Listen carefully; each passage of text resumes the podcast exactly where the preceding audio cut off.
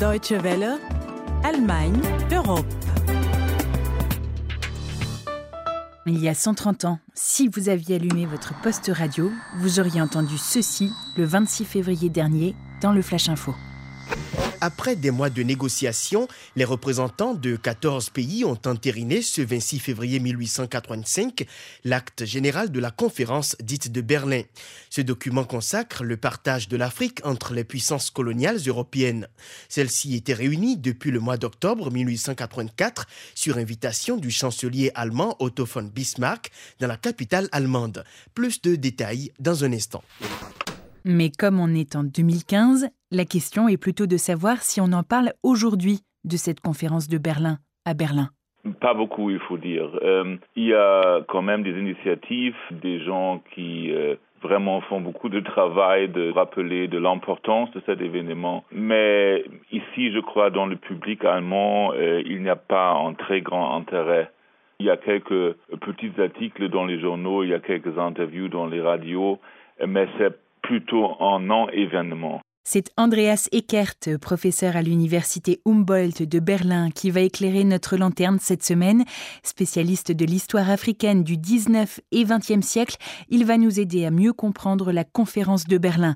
Celle-ci s'est donc achevée il y a 130 ans et elle a consacré le découpage territorial arbitraire de l'Afrique entre les puissances européennes.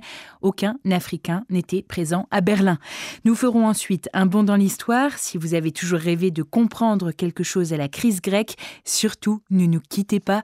Katia Beach vous expliquera tout en seconde partie. C'est Constance Dunkotze au micro. Guten Tag. Bonjour à tous.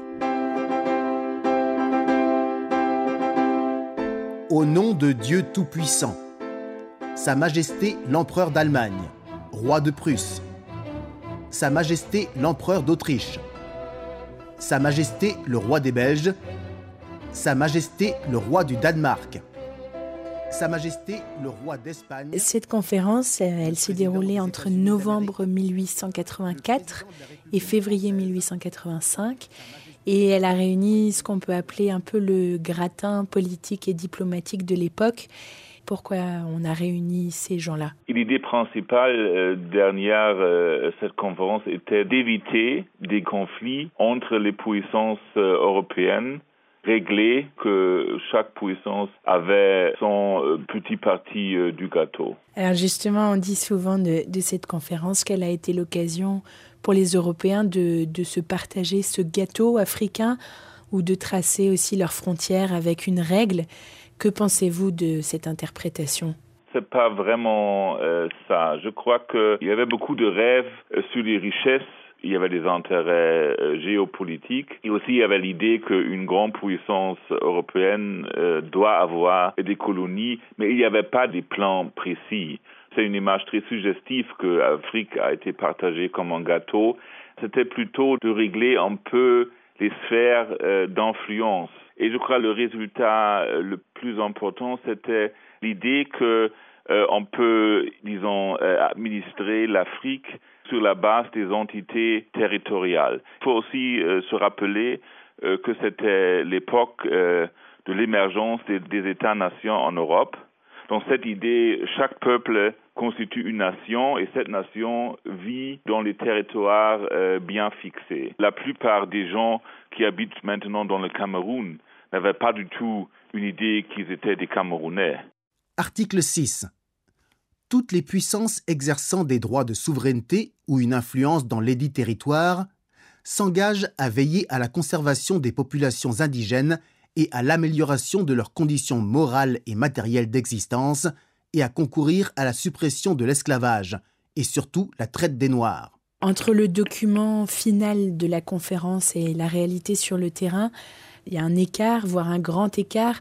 Je mhm. pense par exemple au cas de l'esclavage, où sur le papier, on se prononçait pour l'abolition de l'esclavage, mhm. et dans la réalité, finalement, cette pratique soit a perduré, soit a été transformée en travail forcé. Bien entendu, et l'exemple de l'esclavage euh, est significatif. Pour vraiment administrer ces colonies, les Européens devaient coopérer euh, avec les sociétés locales. Et beaucoup de ces sociétés locales avaient des esclaves. Donc pour leur chef ou leur roi, l'esclavage était quelque chose euh, à maintenir. Que retiennent vos collègues africains de cette conférence de Berlin? Pour beaucoup d'historiens africains, euh, la conférence de Berlin signifie le début de l'exploitation coloniale, la suppression des sociétés euh, africaines, la crise presque éternelle de beaucoup de sociétés africaines jusqu'à aujourd'hui. Que pensez-vous des initiatives euh, actuelles qui visent à réclamer des réparations justement pour les dégâts causés par la colonisation? L'aspect des réparations, c'est toujours euh, très difficile. D'abord, c'est vrai que cette question est aussi liée à cette demande que les Européens finalement parlent de la colonisation d'une façon euh, critique et autocritique.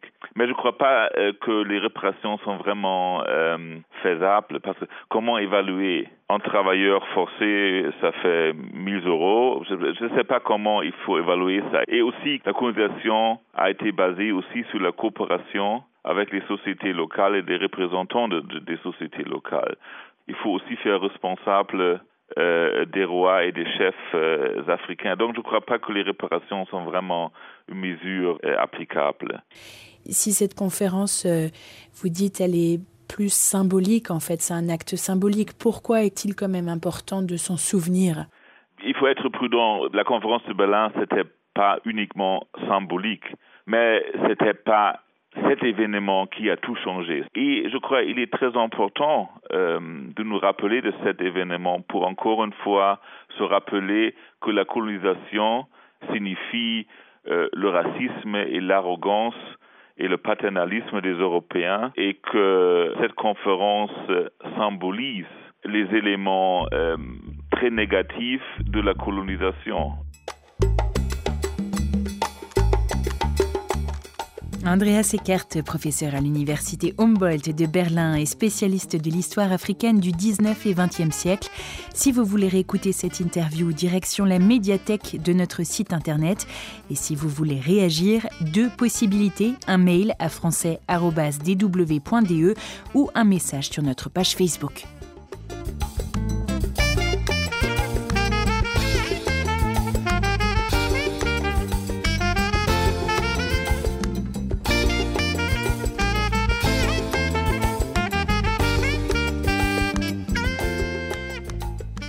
Ce n'est sans doute pas la première fois que vous entendez parler de la crise grecque sur nos ondes. Depuis quelques années déjà, elle fait régulièrement la une de la très sérieuse actualité. Mais suivre ce feuilleton politico-économico-financier, ce n'est pas simple et pas très sexy. On entend parler d'austérité, d'eurogroupe, de dette, des marchés qui s'affolent, de la troïka, etc., etc. Alors pour tous ceux qui ont raté les épisodes de la saga La crise grecque, en écoutant Katia Beach, vous allez voir, tout devient un peu plus simple. Au départ, il faisait beau sous les oliviers, les gens étaient heureux et l'économie grecque ne se portait pas si mal.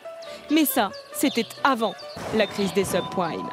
Pour comprendre, il faut remonter à 2007. On avait alors d'hasardeux spéculateurs. C'est ceux qui parient sur presque tout pour faire gagner beaucoup d'argent aux banques grâce à la bourse. Pour être sûr de remporter leur pari, les spéculateurs font confiance aux agences de notation Moody's, Fitch, Standard Poor's, ces agences, elles notent les produits financiers et elles avaient donné de bonnes notes à des produits financiers en réalité très mauvais, les subprimes. Les banques, qui avaient acheté beaucoup de subprimes, se sont donc retrouvées au bord de la faillite. J'ai fait plein de fric Perdu du fric. Ici, t'es grillé, foutu. Et ce sont les États qui ont dû s'endetter pour renflouer les banques, puisque sinon, elles n'auraient plus pu prêter de l'argent aux entreprises ni aux ménages, et les gens auraient perdu tout l'argent qu'ils avaient mis en banque. On est donc en 2008, c'est la crise financière et le début de la cata. Comme les États se sont endettés, ils ne peuvent plus faire d'investissement ni embaucher. En Grèce, l'inflation plus forte qu'ailleurs a en plus rendu les prix des produits trop élevés pour être compétitifs. La Grèce importe beaucoup plus qu'elle n'exporte et ce déficit commercial fait gonfler la dette et gonfler la dette. La Commission européenne jetait un œil discret de temps en temps dans les comptes, mais la Grèce croyait au miracle et n'a rien dit. Je passais juste voir comment marchent les affaires. Non, ça va, Harvey. Dépensez bien. L'évasion fiscale, la corruption, les dépenses publiques trop élevées continuent de faire gonfler la dette. Athènes doit rembourser 300 milliards d'euros à ses créanciers et les caisses de l'État sont vides. La Grèce doit donc appeler à l'aide ses partenaires européens. Eux, ils appellent le gendarme européen de la finance, c'est la Troïka. La Troïka parce qu'ils sont trois, la Banque Centrale Européenne, le Fonds Monétaire International et l'Union Européenne. Eux, ils sont d'accord pour prêter de l'argent. Mais ça veut dire qu'il faut le rendre. Et pour être sûr que la Grèce va pouvoir rembourser l'argent, la Troïka va lui demander de faire des réformes et des économies. Dès lors, la Grèce va connaître des heures difficiles, c'est l'austérité. Hausse des impôts, gel des embauches dans la fonction publique, augmentation des taxes sur les carburants, le tabac, l'alcool, baisse des retraites pour les fonctionnaires, réduction d'un tiers des salaires du secteur public, les entreprises licencient, le chômage explose et les prix augmentent. Ça fait 4 ans que ça dure. Alors ras-le-bol, les Grecs cherchent un sauveur. Ce sauveur, c'est Alexis Tsipras, le chef de la gauche radicale Syriza. Le 26 janvier dernier, il remporte les législatives et devient le nouveau Premier ministre. Il décide de tenir tête à la Troïka et ne veut pas accepter toutes les réformes que le gendarme financier européen lui demande. Mais comment ça, renégocier? L'Allemagne dit non. Le Portugal et la Finlande aussi. Mais finalement, le sauveur de la Grèce propose un nouvel accord aux partenaires. Combien vous en demandez? 20 000. Ok, on va rembourser, mais si on pouvait juste revoir les conditions et les réformes, ça serait sympa. Alexis Tsipras veut par exemple distribuer des tickets alimentaires pour les plus pauvres et rendre l'électricité gratuite pour 500 000 ménages modestes. Mais ça, ça coûte cher à l'État grec. Finalement, comme on est tous censés être dans le même bateau européen, il faut bien faire des compromis. Et l'Eurogroupe, c'est-à-dire les 19 ministres de la zone euro, ont accepté de continuer, sous condition, à prêter de l'argent aux Grecs. Bon, bah allongez 16 000 alors. Ok. J'allonge 16 000.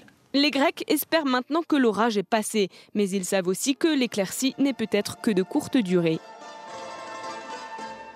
La crise grecque, pourquoi, comment Une chronique euh, un poil décalée de Katia Beach. Allemagne Europe, c'est fini pour aujourd'hui. Bonne semaine à tous, à la prochaine et auf Wiedersehen.